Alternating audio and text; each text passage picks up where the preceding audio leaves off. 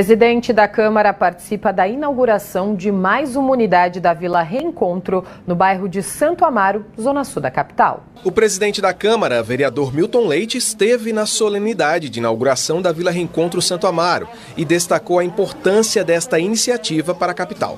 As pessoas vão se reintegrar, são reinseridas na sociedade, estão com a oportunidade de novo dada por nós. É uma casa nova é um lar novo que a Vila Reencontro proporciona.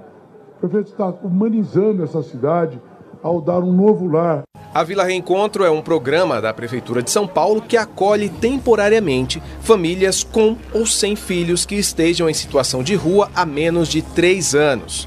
As famílias contempladas pelo programa têm direito a ocupar cada uma das unidades da vila pelo período de até dois anos, prorrogáveis por mais dois. Somando com esta, já são quatro vilas reencontro implantadas na capital.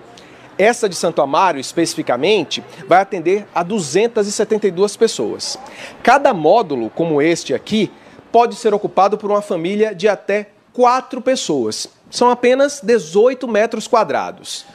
Mas o que não dá para medir é o resgate da dignidade daqueles que antes viviam nas ruas. Stephanie Kawane, moradora da Vila Reencontro.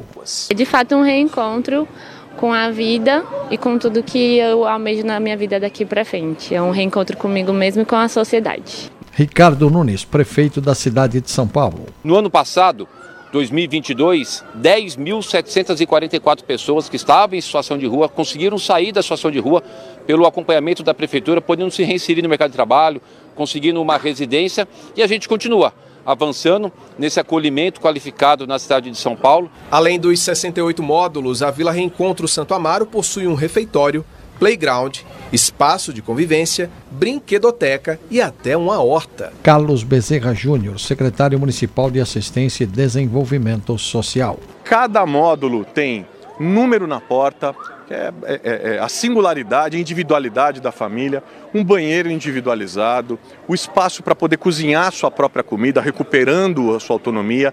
A mobília interna de cada módulo é de acordo com a necessidade de e a, e a, formatação de cada família. Para a Cida, que viveu nas ruas por quase dois anos, voltar a ter um teto e um endereço significa voltar a sonhar com um futuro melhor. Sair daqui, fazer o meu curso de segurança, é, ter oportunidade de ajudar o próximo também, né? Muitos planos, né, Cida? É, é muitos planos com uma pessoa só, né? Mas estando Deus no meio, tudo, tudo se resolve, né?